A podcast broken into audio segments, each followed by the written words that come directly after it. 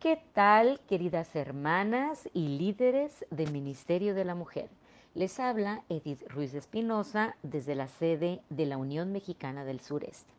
Y es mi privilegio en esta ocasión abordar con ustedes uno de los seminarios que tienen que ver con el programa de certificación de Ministerio de la Mujer para este año 2020 que está diseñado por la División Interamericana titulado un ministerio de bondad. De manera particular, estaremos haciendo cada uno de estos seminarios a través de audios por su servidora y por cada una de las departamentales de los campos locales para beneficio de todas ustedes. El tema que abordaremos en esta ocasión, por lo tanto, es el denominado Isaías 58.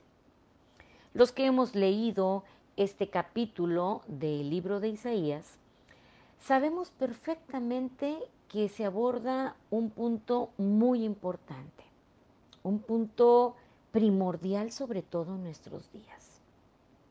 Y la primera pregunta sería para nosotros hoy, ¿cuál es la obra que te toca hacer y que me toca hacer hoy en día? ¿Cuál es la obra que tienes que llevar? Aparte de tus labores cotidianas, por supuesto.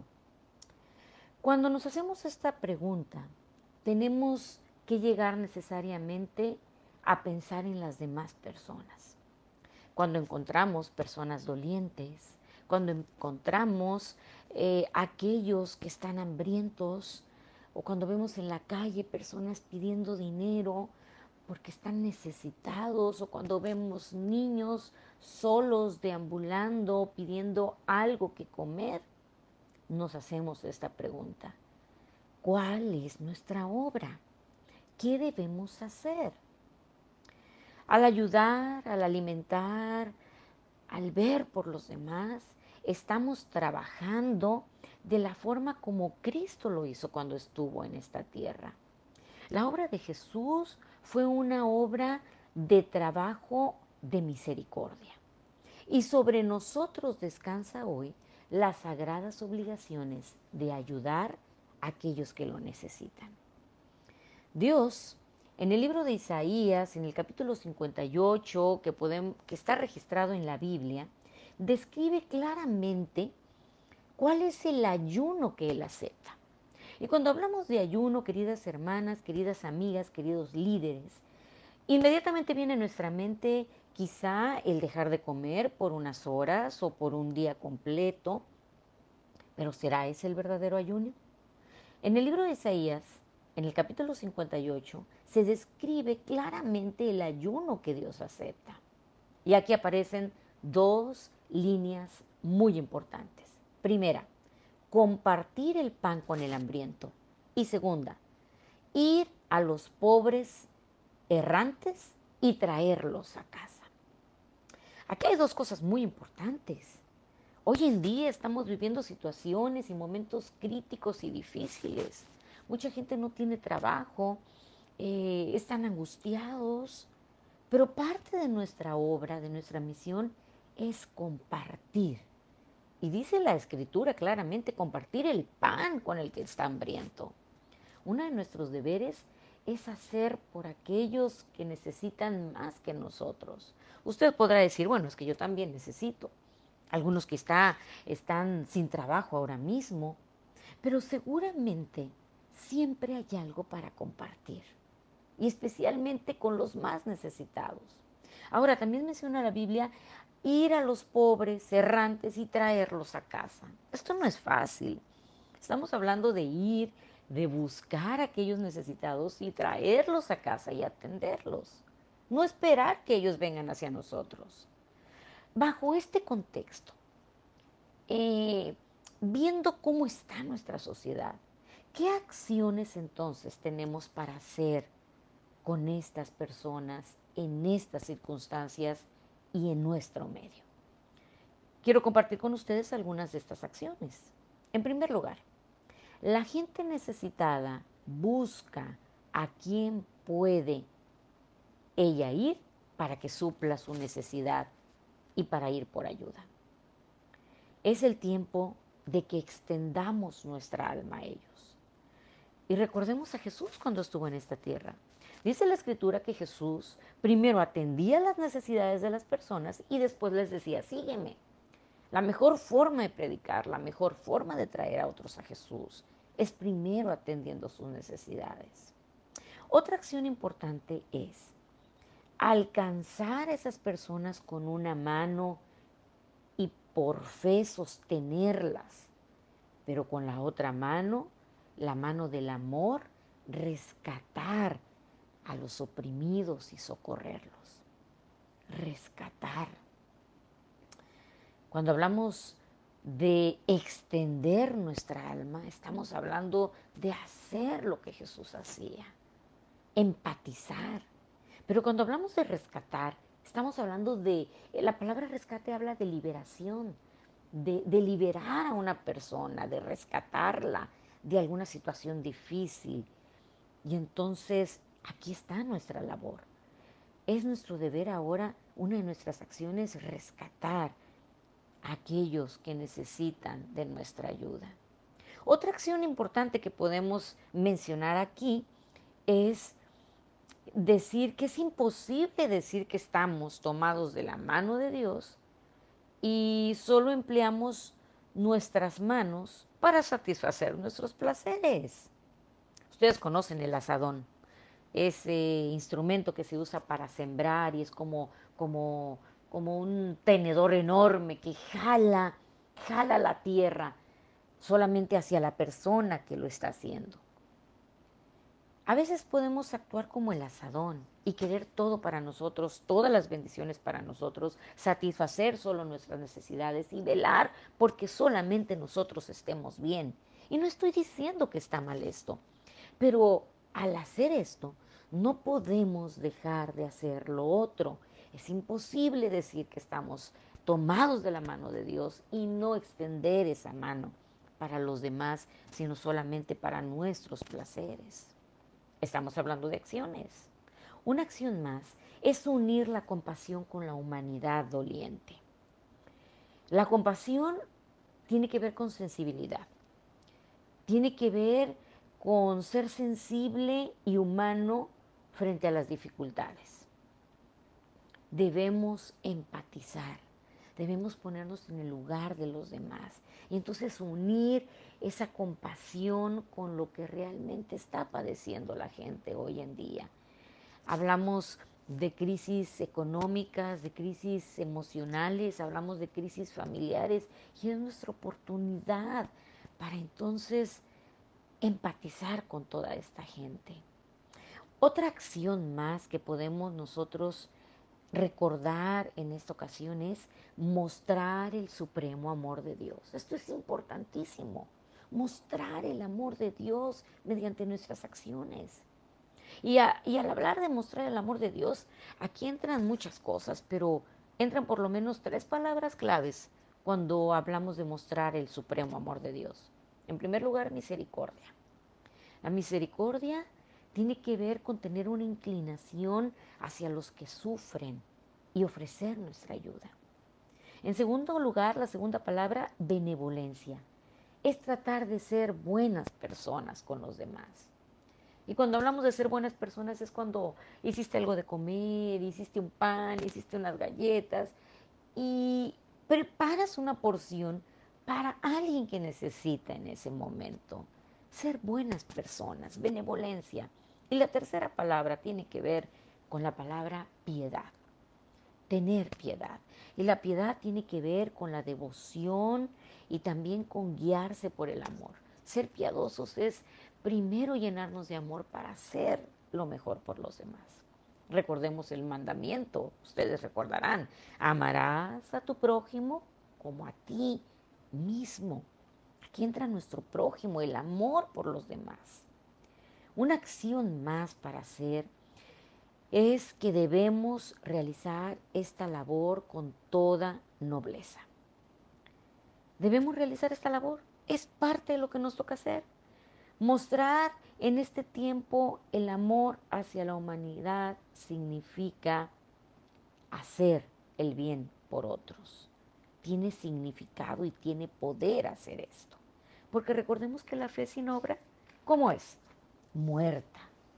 Así que queridas líderes del Ministerio de la Mujer, queridas hermanas, queridas amigas que nos están escuchando, la predicación, predicar, es más que un mero sermón en un púlpito. Es acción, es ir a las personas, es ir a las calles. Los ignorantes deben ser instruidos, los desanimados han de ser reanimados, los enfermos han de ser restaurados. La voz humana debe tomar parte en la obra de Dios.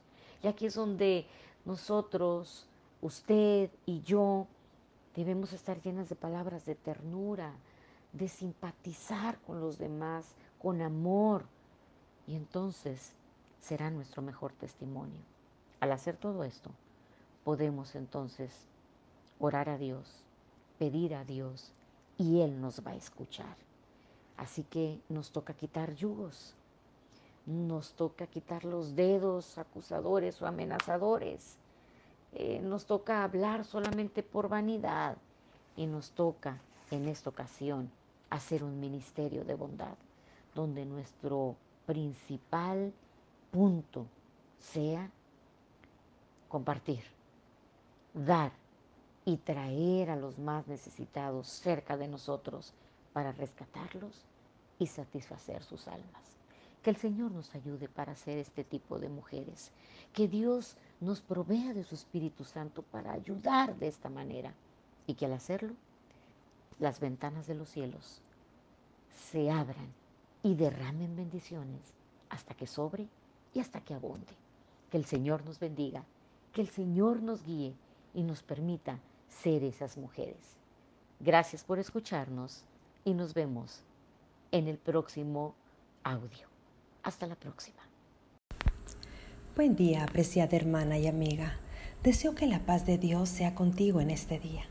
Desde la Unión Mexicana del Sureste, me es un enorme privilegio presentarte el seminario La Evangelización Personal, que es uno de los seminarios de la certificación de Ministerio de la Mujer 2020, un ministerio de bondad. Mi nombre es Nancy Alvíderes Morales, departamental de Ministerio de la Mujer de la Asociación Sur de Tabasco.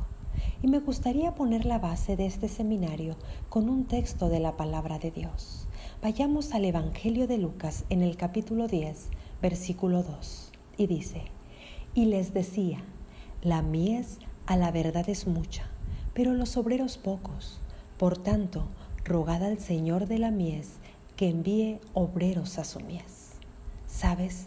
Este seminario contiene el método más significativo en el cumplimiento de la misión que Cristo dio a la iglesia. Jesús no siguió solo un método de evangelización, sino que buscó la forma de captar la atención para poder proclamar las verdades del Evangelio.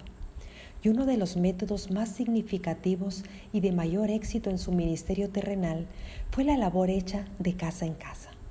Nuestro Salvador iba de casa en casa sanando a los enfermos, consolando a los que lloraban, calmando a los afligidos, hablando palabras de paz a los desconsolados.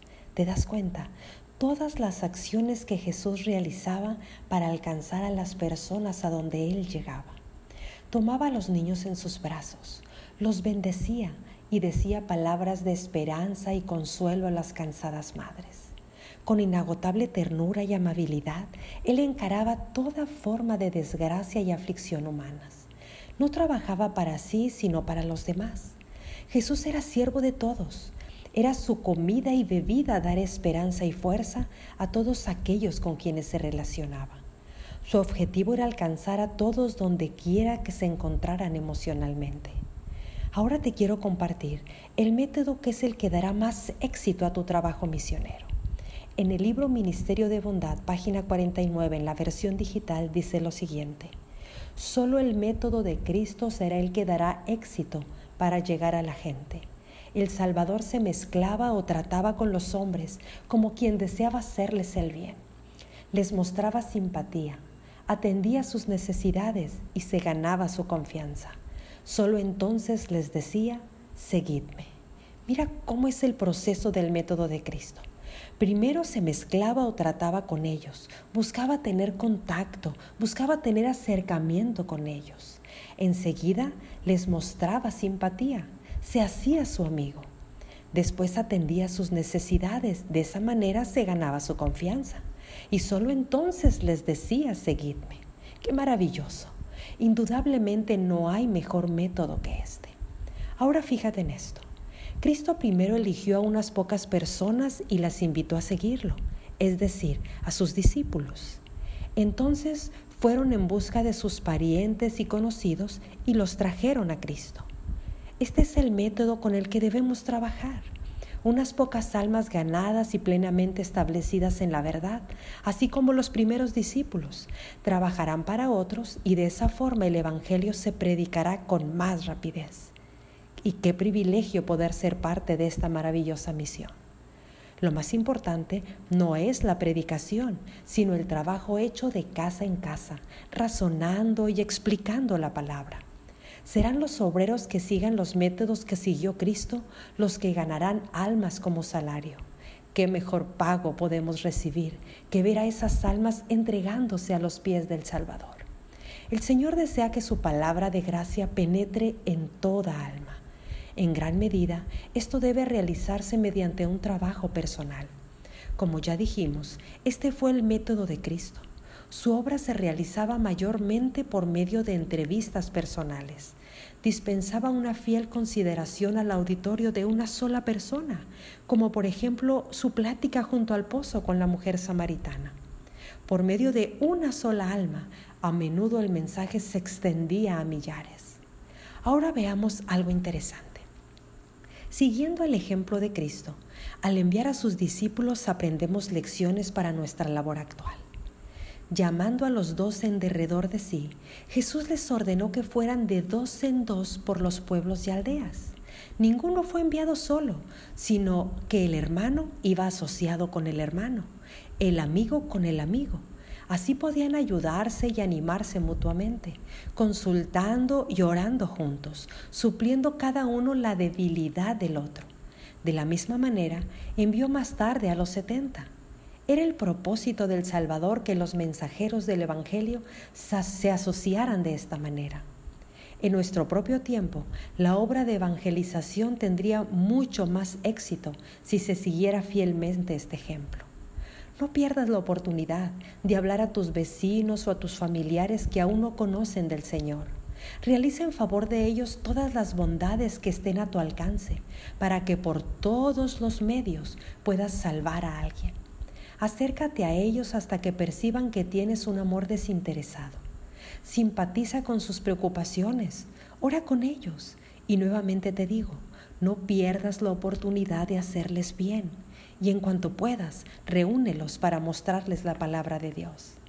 El método de Cristo es el único que da verdadero éxito para atraer a otros a la verdad.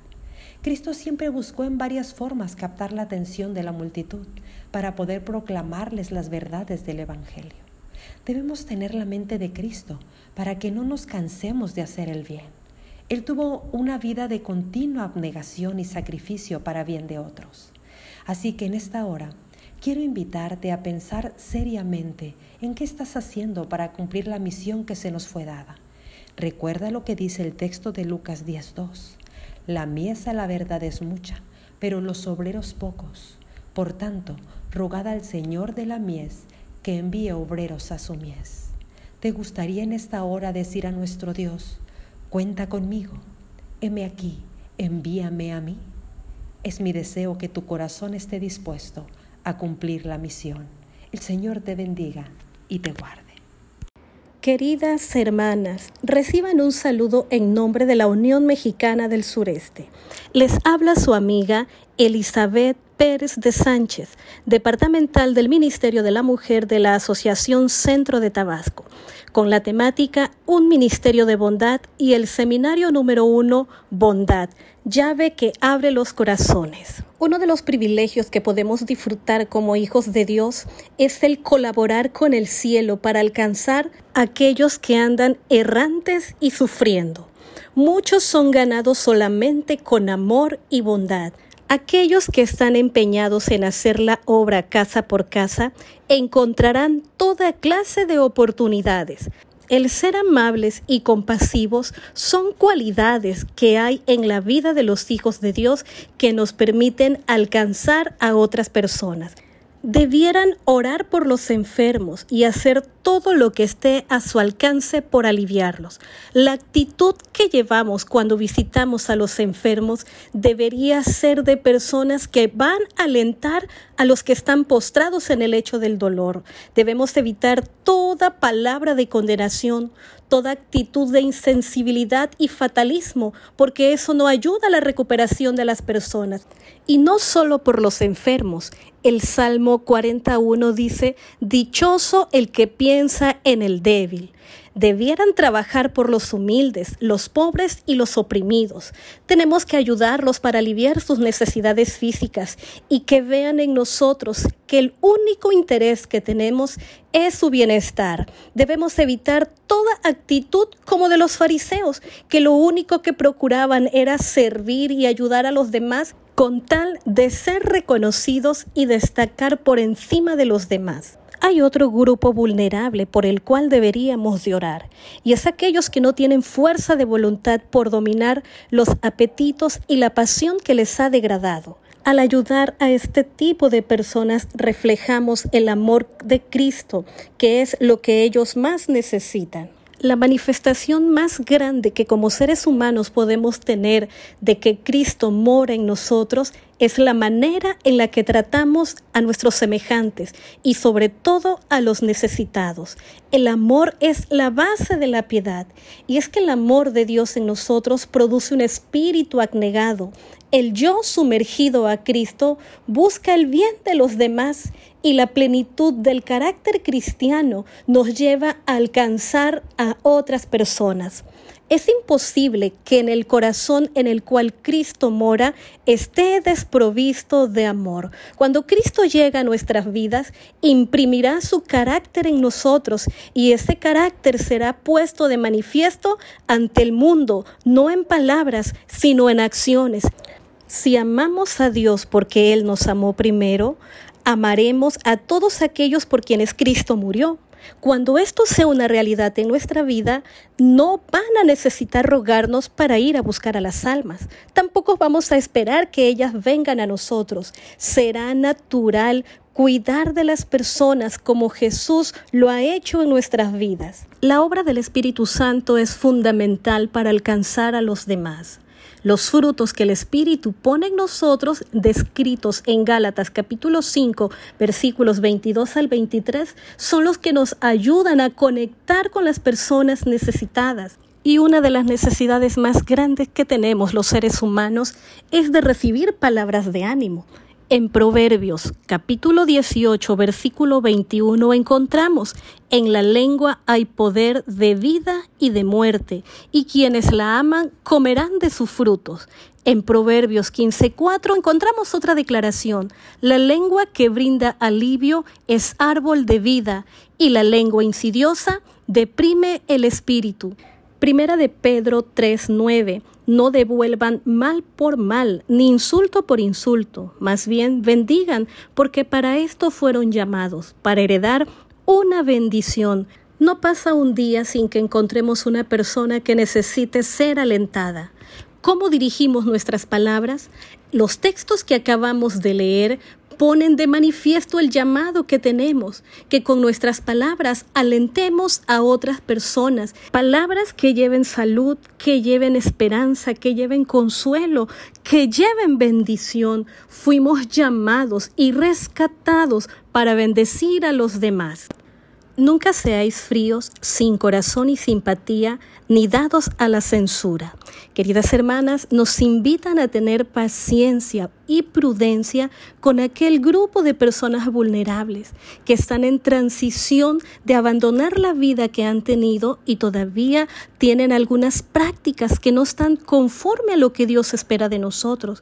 Tengamos paciencia con ellos, Nada pone más tensa las relaciones entre los seres humanos cuando empezamos a señalar las faltas de otros. Así nadie cambia, solo se produce resistencia y que el corazón se vaya endureciendo. No perdamos la oportunidad de decir palabras que animen e inspiren esperanza. El maltrato verbal es muy común en nuestros días. Hay quienes lanzan palabras cargadas de críticas, palabras que desaprueban a otras personas, palabras que hieren y que son una tortura. Es por eso que cuando nos dirigimos a los demás debemos ser respetuosos y considerados con nuestras palabras.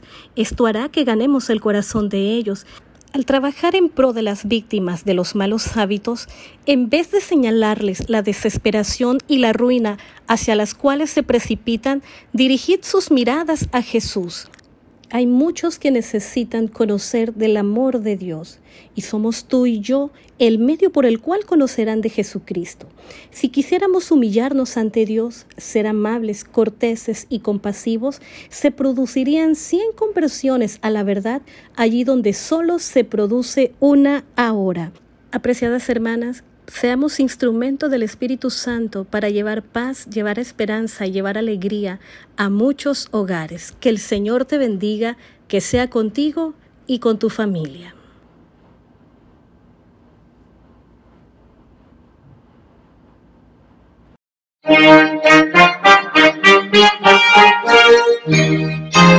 Hola, ¿qué tal? Es un gusto hablarte desde la Asociación Norte de Quintana Roo con sede en Cancún, la cual pertenece a la Unión Mexicana del Sureste. Les habla su amiga y hermana en Cristo, la profesora Becky Cruz de López, departamental de los Ministerios de la Mujer y Ministerio Infantil y del Adolescente. Hoy hablaremos acerca de la verdadera religión.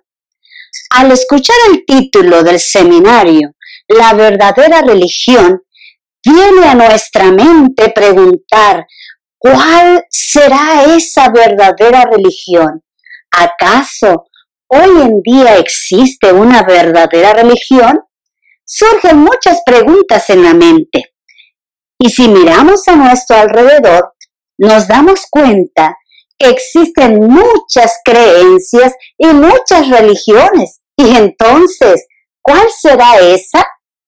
Te invito a leer en la palabra de Dios en Santiago 1.27. Vamos a abrir nuestra Biblia. Busquemos en Santiago 1.27 qué es lo que dice Dios. La religión pura y sin mancha delante de Dios el Padre es esta. Visitar a los huérfanos y a las viudas en sus tribulaciones y guardarse sin mancha del mundo. Esta es la verdadera religión libre de toda mancha delante del Padre. Pero también la verdadera religión es el ejercicio de la compasión, de la simpatía y el amor en el hogar. Si tan solo se les enseñara estos ejercicios a nuestros hijos, ellos reflejarán el amor en la iglesia y en el mundo. Enseñadles que no se centren los pensamientos en ellos mismos, que miren a su alrededor, que existen seres humanos necesitados y dolientes, que Cristo quiere que llevemos hechos buenos como son, palabras amables, actos de misericordia, tierna solicitud con los pobres, con los necesitados y afligidos. Cuando nuestro corazón simpatiza con los otros corazones de los más necesitados, cuando nuestras manos se extienden al doliente, cuando nuestras manos se extienden a ayudar a los más vulnerables, y cuando damos la bienvenida en nuestros hogares a los demás sufrientes, quiero que sepas esto, que los ángeles se llegan muy cerca y resuena un acorde como respuesta en el cielo. Eso es lo que Cristo quiere que seamos, una verdadera religión pura y sin mácula, que no sea solo un sentimiento, sino la realización de obras de misericordia y amor. Hoy, más que nada, estamos sufriendo una pandemia terrible en el cual nos atemoriza, en el cual decimos, ¿qué voy a tener más adelante? Pero quiero recordarte, mi querido oyente, que ahora más que nada Cristo está esperando que tú y yo seamos esa verdadera religión, que extendamos nuestras manos a los más necesitados. Yo sé que nos aterroriza escuchar el nombre de COVID-19. Es algo nuevo, pero si tú escuchas a veces ves a tu alrededor una mano extendida pidiéndote. No temas, mis queridos. Extiende tu mano al necesitado y ayúdale. Cristo te recompensará. ¿Y cuál es esa verdadera religión? Ahora está en nuestras manos. Ahora está en nuestras manos extender a esas personas que necesitan ver en ti ver en mí esa benevolencia, necesita esa compasión, necesita la simpatía que Cristo quiere que tengamos. Enseñarle a los demás que vienen detrás de nosotros que si nosotros damos, Cristo también nos dará. Qué hermoso será que cuando Cristo venga y escuchemos esas palabras que nos digan, bien, buen siervo y fiel, sobre poco has sido fiel, sobre mucho te pondré. Entra en el gozo de tu Señor.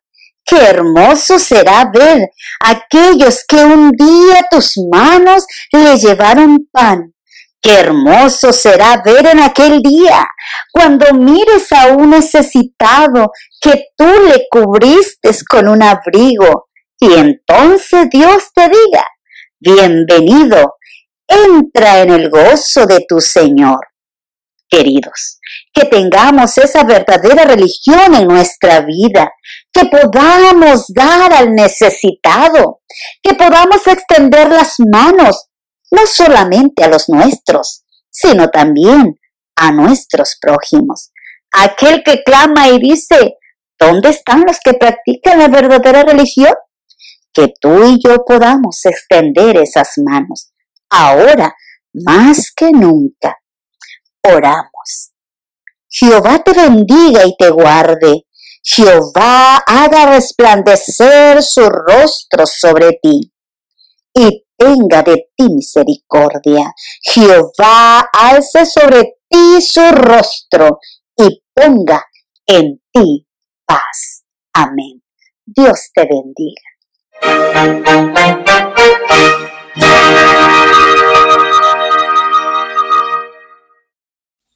¿Qué tal, queridas hermanas y líderes del Ministerio de la Mujer?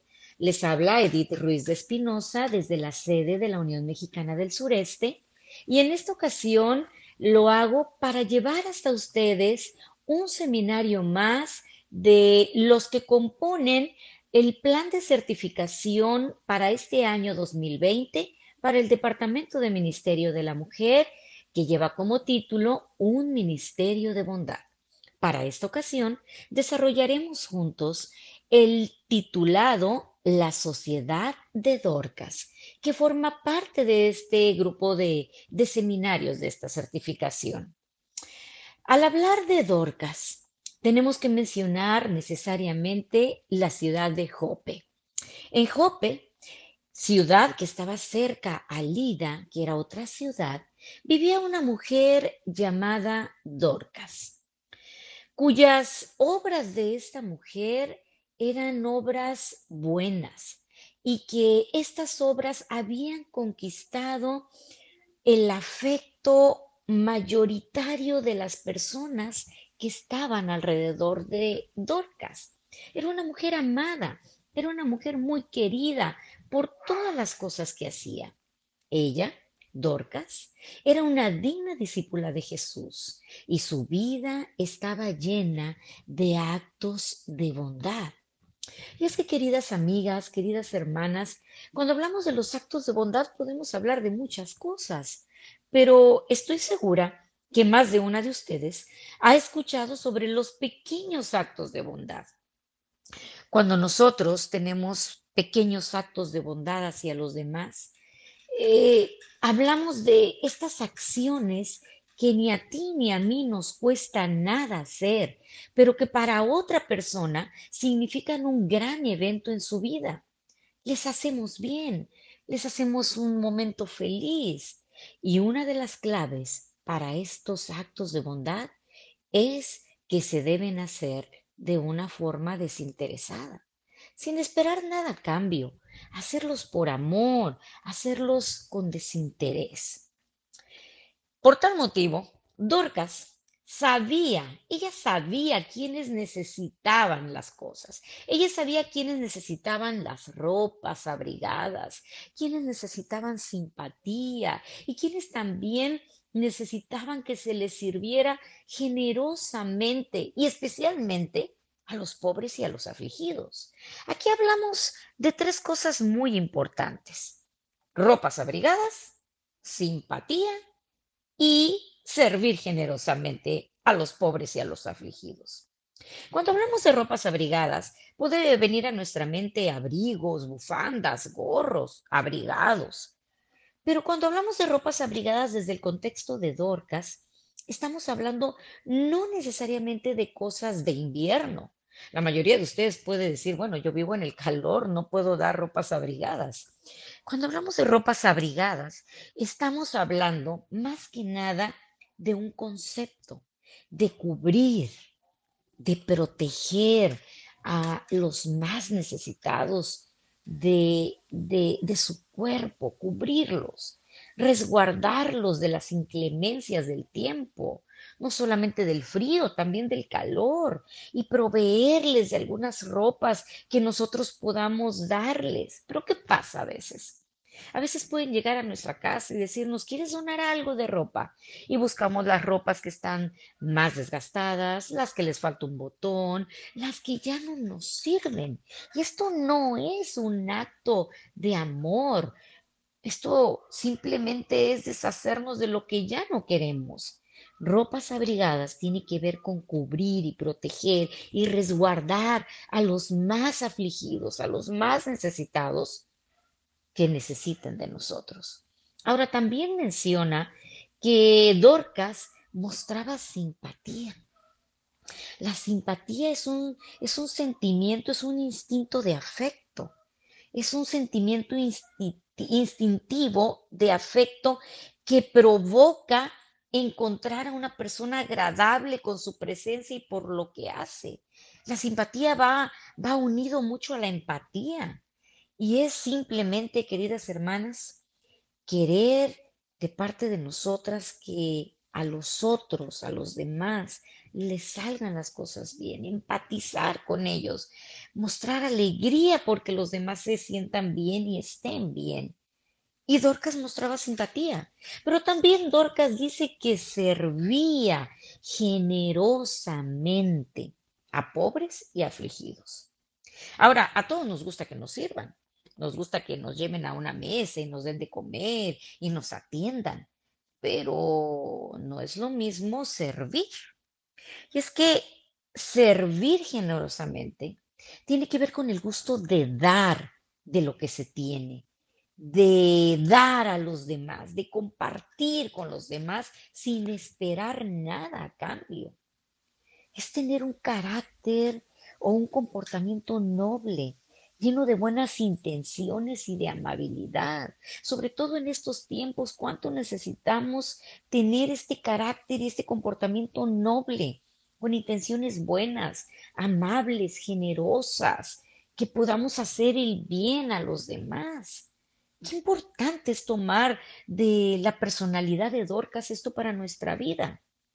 Y bueno, también se dice de Dorcas algo muy importante que quisiera que rescatáramos en esta ocasión.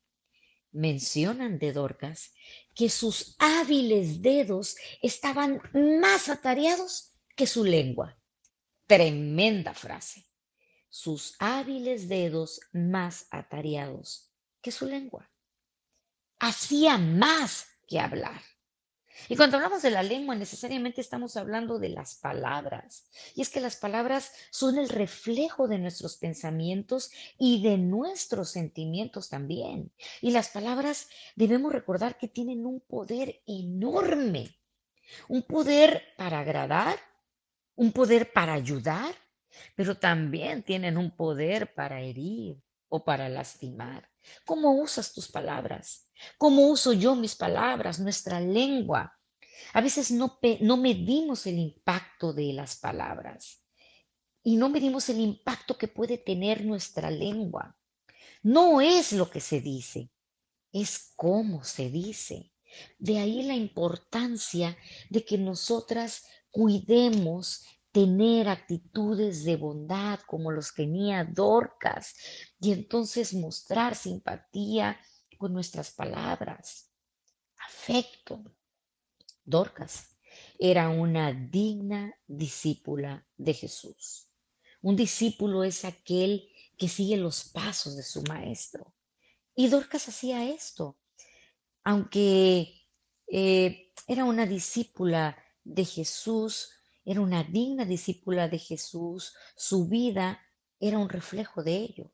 Se caracterizaba por estos actos de caridad y de bondad hacia el pobre, hacia el afligido y por un celo en la causa de la verdad.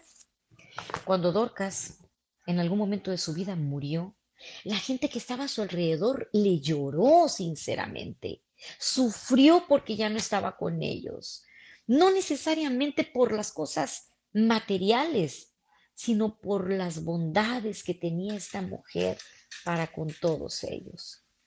Hoy, en nuestro tiempo, usted y yo debiéramos tomar el ejemplo de esta mujer y entonces recordarla por sus actos de bondad. La muerte de Dorcas fue una gran pérdida para los que estaban a su alrededor, ya mencionábamos, pero también fue un gran testimonio y un poderoso ejemplo de lo que es ministrar con bondad. Dorcas hacía ropa y la daba a los que estaban a su alrededor, vestía a la gente, y es que la vestimenta es muy importante, sobre todo para las mujeres, pero para el necesitado, para el pobre, para el afligido, la vestimenta cobra mucho significado cuando la hacemos generosamente, y abrigamos a esa gente. La vestimenta es importante. Por eso, en la Biblia, en el libro de Colosenses, el capítulo 3, habla de estar vestidos, pero una vestimenta especial. Hay muchos tipos de vestimenta y a las mujeres nos gusta combinar una ropa con el color de la zapatilla y el bolso. Y está bien, pero debemos preocuparnos más por la verdadera vestimenta, la que menciona el libro de Colosenses en el capítulo 3, y menciona que debemos vestirnos como escogidas por Dios. ¿Qué significa esta vestimenta? Que nuestra vestimenta sea luz, que proyectemos luz, bondad, que somos escogidas por Dios para hacer actos de bondad. También el libro de Colosenses menciona que nuestra vestimenta debe ser una vestimenta de misericordia, mostrar misericordia por los demás, vestidos de paciencia. ¿Cuánto, nos ¿Cuánto necesitamos las mujeres paciencia? Vestirnos de paciencia, que nuestro carácter sea dócil y bondadoso. Y por último, menciona la vestimenta más importante, vestidos de bondad y de amor, que es el vínculo perfecto. Queridas amigas, queridas hermanas, vistámonos con los actos de misericordia. Vistámonos con los actos de paciencia, pero sobre todo, vistámonos con actos de amor y de bondad. Que tomemos el ejemplo de Dorcas, una mujer que dio todo sin esperar nada a cambio, pero al darlo, dio con amor, y los que recibieron amaron a esa mujer. Que los que estén a nuestro alrededor también vean en nosotros vestimentas especiales y que la principal sea el amor, porque reflejemos el amor de Cristo en todo lo que decimos, en todo lo que hacemos y en todo lo que hagamos por el más necesitado y por el más afligido. Que Dios les bendiga, que Dios les guarde y que podamos ser bendición donde estemos. Hasta la próxima. Bendiciones, queridas hermanas. Gracias a Dios por ustedes. Les habla Ana Patricia Camargo desde la Unión Mexicana del Sureste, presentando un Ministerio de Bondad, el programa de certificación de Ministerio de la Mujer 2020. Hoy con el tema El buen samaritano. Hermanas, un modelo tan útil para aprender temas espirituales son las parábolas del Evangelio de nuestro Señor Jesucristo, la extraordinaria manera de enseñar del buen maestro. Y es frecuente clasificarlas en tres grupos. Número uno, las que nos hablan de cómo es Dios como la parábola del buen pastor. Dos, las que nos hablan de cómo es el reino de Dios.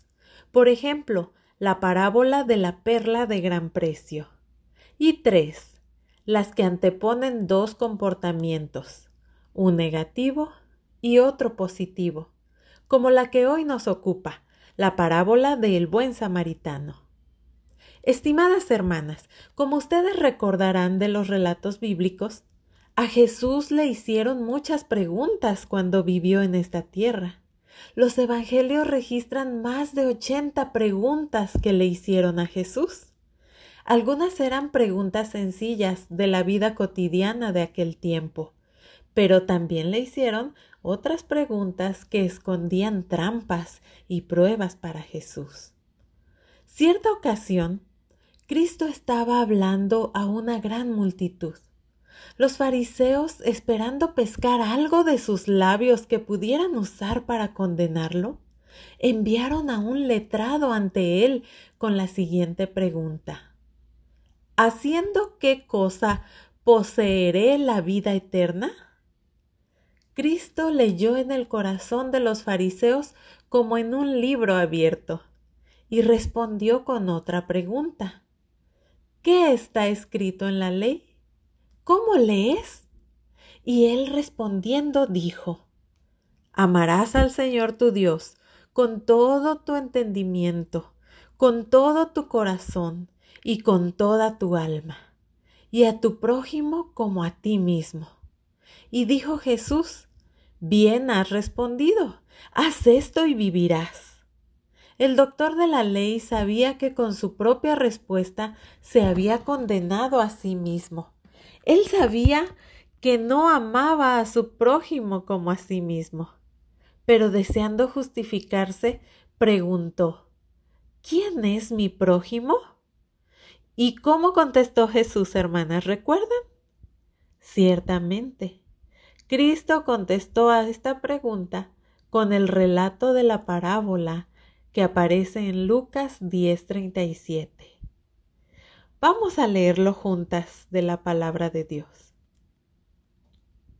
Respondiendo Jesús dijo, un hombre descendía de Jerusalén a Jericó y cayó en manos de ladrones, los cuales le despojaron e hiriéndole se fueron, dejándolo medio muerto. Aconteció que descendió un sacerdote por aquel camino y viéndole, pasó de largo. Asimismo un levita, llegando cerca de aquel lugar, y viéndole, pasó de largo. Pero un samaritano que iba de camino vino cerca de él, y viéndole, fue movido a misericordia. Y acercándose vendó sus heridas, echándoles aceite y vino, y poniéndolo en su cabalgadura, lo llevó al mesón y cuidó de él.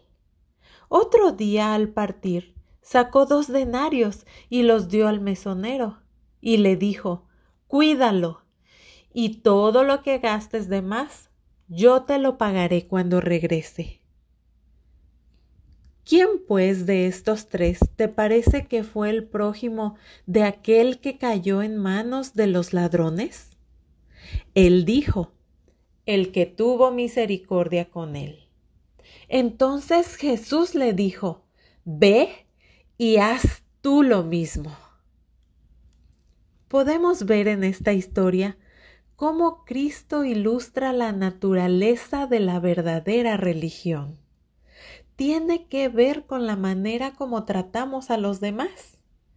Muestra que ésta no consiste en sistemas o grandes eventos y ritos, sino en la realización de actos de amor, en hacer el mayor bien a otros, en la bondad genuina y desinteresada. Notemos cómo Cristo mostró que nuestro prójimo no significa una persona de la misma iglesia o la misma fe. No tiene que ver con la raza o el color de la piel. Nuestro prójimo son todos los demás. Toda persona que necesita nuestra ayuda. Nuestro prójimo es toda alma que está herida y magullada por el adversario. Nuestro prójimo es todo aquel que pertenece a Dios. Hermanas queridas, en estos días de crisis, Dios nos da la oportunidad de mostrar su amor hacia los demás, a través de actos de bondad y compasión, interesándonos por los demás, saber cómo están, estar pendientes de ellos, levantando al caído con palabras de ánimo, proveyendo al necesitado, alentando al dolido, al desesperanzado, al que está envuelto en el temor. Amarlos es levantar en alto a nuestro Señor Jesucristo. Es caminar y trabajar teniendo en vista un mundo invisible, el reino de Dios. De esta manera hemos de contemplar a Jesús, el autor y consumador de nuestra fe. Dios va delante de nosotras. Vayamos y hagamos lo mismo. Que Dios nos bendiga. Hola queridas hermanas, mi nombre es Socorro Márquez, soy la departamental de Ministerio de la Mujer de la Asociación del Mayab. La Unión Mexicana del Sureste te invita a que escuches cuidadosamente el seminario número 5, nuestro ejemplo. Cristo está delante de nosotros como el gran modelo.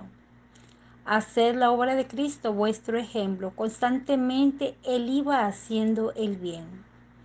Él vino con una expresión de perfecto amor de Dios, no para aplastar, no para juzgar y condenar, sino para salvar a hombres y a mujeres del poder de Satanás.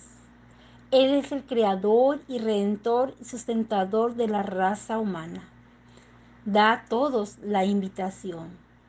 En Mateo 11, 28 a 30 dice, Venid a mí todos los que estáis trabajados y cargados, que yo os haré descansar. Llevad mi yugo sobre vosotros y aprended de mí, que soy manso y humilde de corazón, y hallaréis descanso para vuestras almas, porque mi yugo es fácil y ligera mi carga. ¿Cuál es el ejemplo que nosotros debemos presentar al mundo? Hemos de hacer la misma obra que el gran médico misionero emprendió en nuestro beneficio.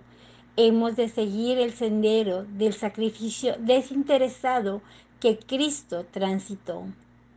Cuando Cristo vio a la multitud que se había reunido alrededor de él, tuvo compasión de ellos porque estaban esparcidos como ovejas que no tienen pastor. Hoy existe la misma necesidad. Hace falta en el mundo obreros que trabajen como Cristo trabajó. El redentor del mundo fue el gran modelo misionero. Muchos de los que le siguen han trabajado fervorosamente, anegadamente a la causa de la salvación de los seres humanos.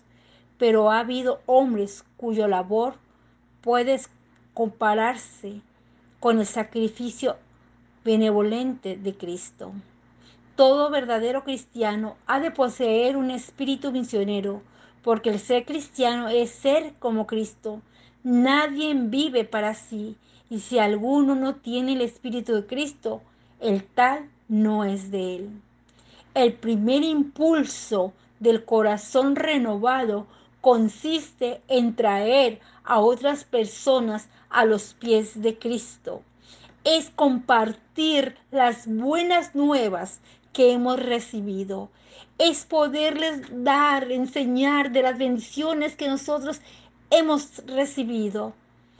Hemos de hablarle a esa persona de que hay un Dios que sana, que consuela, que escucha y que nos abraza cuando más lo necesitamos. Aquellos que no poseen ese deseo dan muestra de que han perdido su primer amor y deben examinarse detenidamente en su propio corazón a la luz de la palabra de Dios y buscar fervientemente el nuevo bautismo del Espíritu.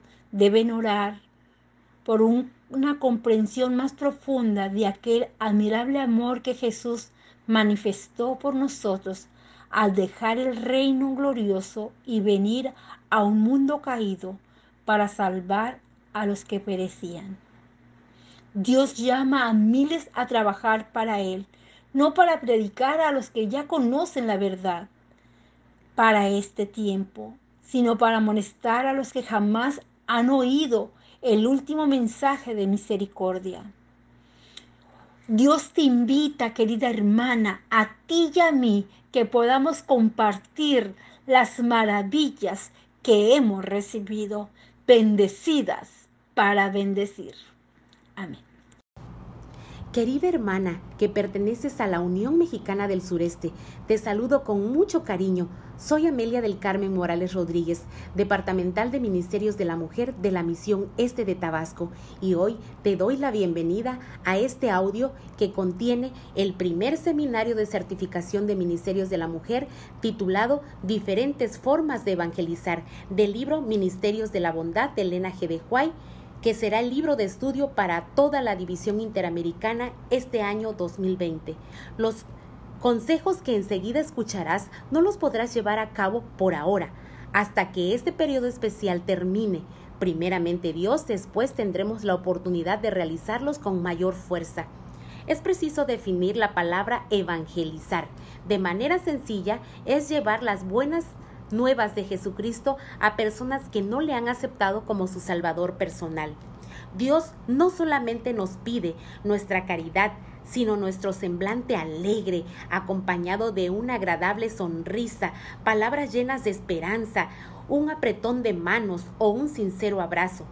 Esta será la mejor forma de empezar una relación con estas preciosas personas para ir preparando el terreno y acepten a Jesús en sus vidas. Es preciso identificar a estas preciosas almas antes de empezar a trabajar con ellas y tenerlas en oración. Ellas están más cerca de lo que podemos imaginar pues son nuestros propios familiares, vecinos, amigos, ellos, los de nuestra propia cuadra o manzana, no es siempre necesario ir tan lejos para encontrarlas. Están esperando que les llevemos palabras de esperanza. Devolvedles la luz del sol. Hay almas que han perdido su valor. Platica con ellas de sus necesidades y ora por ellas. Encontraremos diferentes necesidades, pero hay quienes Solo esperan el pan de vida. Sus almas están deseosas de escuchar la palabra de Dios y que seguramente esa será la llave para resolver sus diferentes problemas. Al visitarlas con mucha atención y esmero, debemos descubrir su condición espiritual.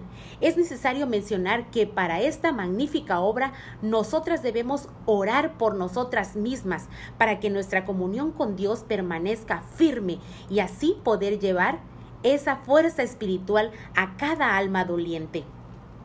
De lo contrario, el enemigo se encargará de hacernos desfallecer en este objetivo. Esta es una tarea muy especial que Dios requiere de cada una de nosotras. Seamos como Jesús cuando anduvo aquí en la tierra. Mientras pasaba por pueblos y ciudades, era como una corriente vital que difundía vida y gozo por donde quiera que fuera. Si somos fieles seguidoras de Jesús, hemos de trabajar como Él nos dejó ejemplo. Que no se diga de nosotras, ay, esa hermana, qué mal testimonio. Y eso que dice que es adventista del séptimo día. Que sí se diga, qué buena hermana, trae paz a mi vida, me inspira a seguir adelante, me gusta su ejemplo de vida, tiene algo especial que me motiva a proseguir por el buen camino. Y cuando escuchemos esto de parte de ellas es porque Dios ha obrado en nosotras. Mientras hacemos las visitas, ¿qué diferentes actividades podemos realizar? Cabe aclarar que las visitas deben ser cortas, precisas y concisas no quedarnos a platicar para ponernos para ponernos al día de noticias triviales o como podríamos decir coloquialmente, chismeando. Actividades a realizar. Número uno, saludo corto y preciso. Número dos, oración de inicio. Número tres, estudio. Puede ser una reflexión bíblica o de algún curso bíblico de acuerdo a las necesidades de cada persona, niño, joven o adulto, etc. Cuarto, entrega de despensas, ropa, dinero, medicamentos. 5. Invitarlos a continuar con el estudio de la Biblia, de algún curso en estudio, etc. Trabajad desinteresadamente. No seamos impacientes diciendo, ¿para cuándo se anima a bautizarse, hermano? A pocas lecciones de estudio. Ya terminamos las 20 lecciones de la fe de Jesús. Se le acaba su tiempo. A diferencia de los anteriores comentarios, mostremos simpatía sincera, alegría por los estudios otorgados y por sus avances. Esto nos llevará a mejores resultados que si ejercemos presión en ellas. Esto será mucho mejor en el nombre de Dios. Haced felices a otros, Cristo es la luz y no tinieblas. Nosotros debemos imitar a Cristo aún siendo pecadoras. Cuando hagamos esto de todo corazón y con humildad ante Dios, las personas verán en nosotras el reflejo de nuestro Salvador y se sentirán felices por nuestras visitas y por el contacto con ellas. ¿Quién se llevará la mejor parte? Nosotras. Obtendremos la mejor parte pues en primer lugar fortalecerá nuestros rasgos de carácter y en segundo lugar nuestro corazón estará lleno de los brillantes rayos de luz celestial. Ahora, ¿cómo practicar este seminario de diferentes formas de evangelizar en este periodo especial? Hoy debemos aprovechar los medios de comunicación para evangelizar. A continuación te presento cuatro pasos para entablar un contacto misionero. Número uno, contacte a las personas por medio de llamadas telefónicas alentadoras, llenas de esperanza. Dos, en las llamadas realizadas debemos mostrar interés en sus necesidades y orando específicamente por ellas. 3. Y hasta donde sea posible y de manera organizada con la iglesia local, hacer lo posible, lo que esté a nuestro alcance para aliviar esas necesidades, donando despensas, medicamentos, dinero, ropa, alimentos preparados para quienes así lo requieran. 4. Ofrecer estudios de la Biblia a través de WhatsApp o videos preparados por nuestra iglesia, hasta concluir con un llamado a Cristo Jesús. Dios quiera que cada una atienda este llamado que Dios nos hace y cuando Cristo Jesús vuelva estemos satisfechas de haber hecho su voluntad. Espero este sea tu deseo. Dios nos bendice.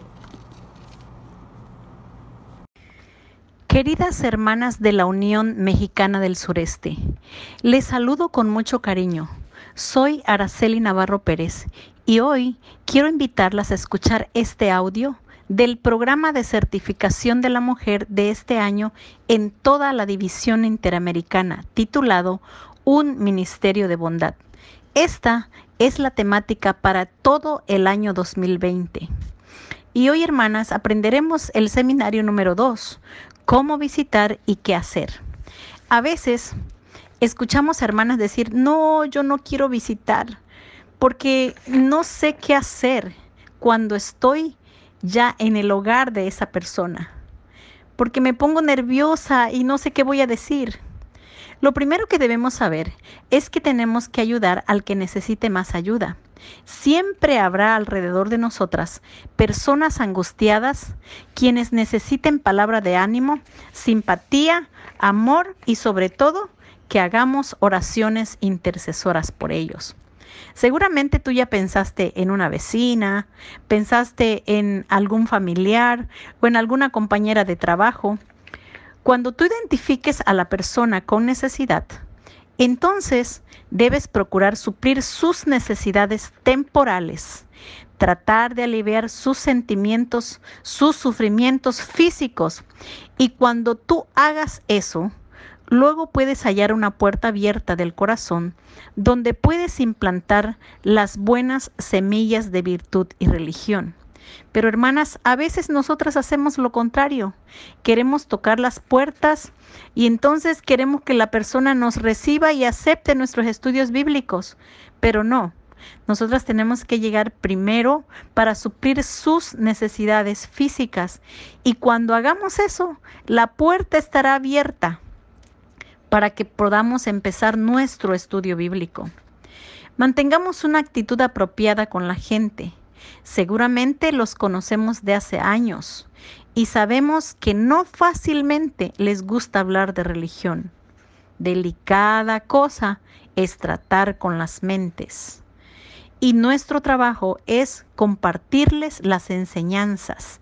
A veces nos desesperamos porque decimos, es que ya le he dado estudios bíblicos, ya he estado llevando varios cursos y no se entrega al Señor, no se arrepiente. Recordemos que solo aquel que lee el corazón sabe llevar a los hombres al arrepentimiento. Este es el Espíritu Santo. Y solo, hermanas, la sabiduría del Espíritu Santo nos proporcionará éxito en alcanzar a los perdidos. No son nuestras técnicas, no somos nosotras, no es nuestra persuasión, es la del Espíritu Santo quien nos va a ayudar para tener éxito en esta obra. Pero necesitamos otro ingrediente más, la simpatía Oh, qué difícil es tener simpatía cristiana para con los pobres y los que padecen, para con las almas que luchan y son muchas veces sorprendidas en sus faltas, para con los que van pecando y arrepintiéndose, los tentados y desalentados. No solamente debemos tener simpatía con los que parecen sin tacha, y a veces nosotras nos desesperamos. Es que esta persona entra a la iglesia, se sale, se arrepiente, sigue pecando, cae en la tentación y siempre se desanima. Pero qué difícil es tener misericordia con nuestros semejantes. Pero nuestro Señor Jesús nos pide que tengamos compasión y nos conmovamos por sus flaquezas, así como nuestro Dios, que es nuestro sumo sacerdote, y Él nos comprende y tiene también mucha misericordia de nosotras, queridas hermanas. Nuestra actitud hacia las personas pobres es pensar que son iguales que nosotros, que tienen poco conocimiento de la verdad y por lo tanto no tienen alegría en su corazón. Entonces, hermana, tu pregunta de qué hacer cuando identificas necesidades, pues es ir a ellos y llevarles gozo y luz adicional para que brillen en ellos y llenen su corazón. Pero hermanas, ustedes sabrán que algo importante que debemos tener es tacto. Ay, esa palabra tan difícil.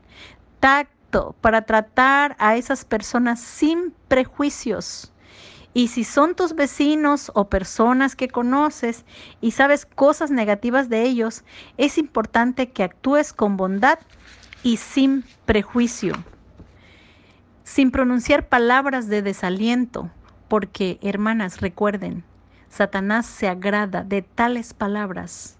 Háblales de la bondad de Cristo, cuéntales de su gran poder para transformar. Si tú practicas eso, verás que las palabras de esperanza, confianza y valor se hablan tan fácilmente como las palabras de queja. Aprenderemos palabras positivas, hermanas, pero es un asunto de práctica. Dijo la hermana de White, me dirijo a los cristianos. Dios os ha hecho depositarios de la verdad, no para que la retengáis, sino para que la impartáis a otros. Debéis visitar de casa en casa, como fieles mayordomo de la gracia de Cristo. Qué interesante responsabilidad que el Señor nos ha dado. Visitar de casa en casa como fieles mayordomos de la gracia de Cristo. Cada vez que nosotras trabajamos para el Señor, el Señor nos dará mejores ideas, nuevos métodos. Tú te vas a sorprender, hermana, y de repente vas a decir, pero yo no podía expresar, yo no podía dar un estudio bíblico, yo no, yo no sabía cómo hacerlo. Pero cada vez que nosotras trabajamos, la promesa es que el Señor nos va a dar mejores ideas, nuevos métodos. Vamos a ser cada día más expertas ganadoras de almas para nuestro Padre Celestial, porque Él aumentará las facultades de nuestro intelecto por el buen uso que le demos. Queridas hermanas, un cumplimiento tibio y negligente del deber significa un daño para el alma, por la cual Cristo murió. Que el Señor nos bendiga en nuestro trabajo misionero para su honra y su gloria. Un fuerte abrazo para cada una de ustedes.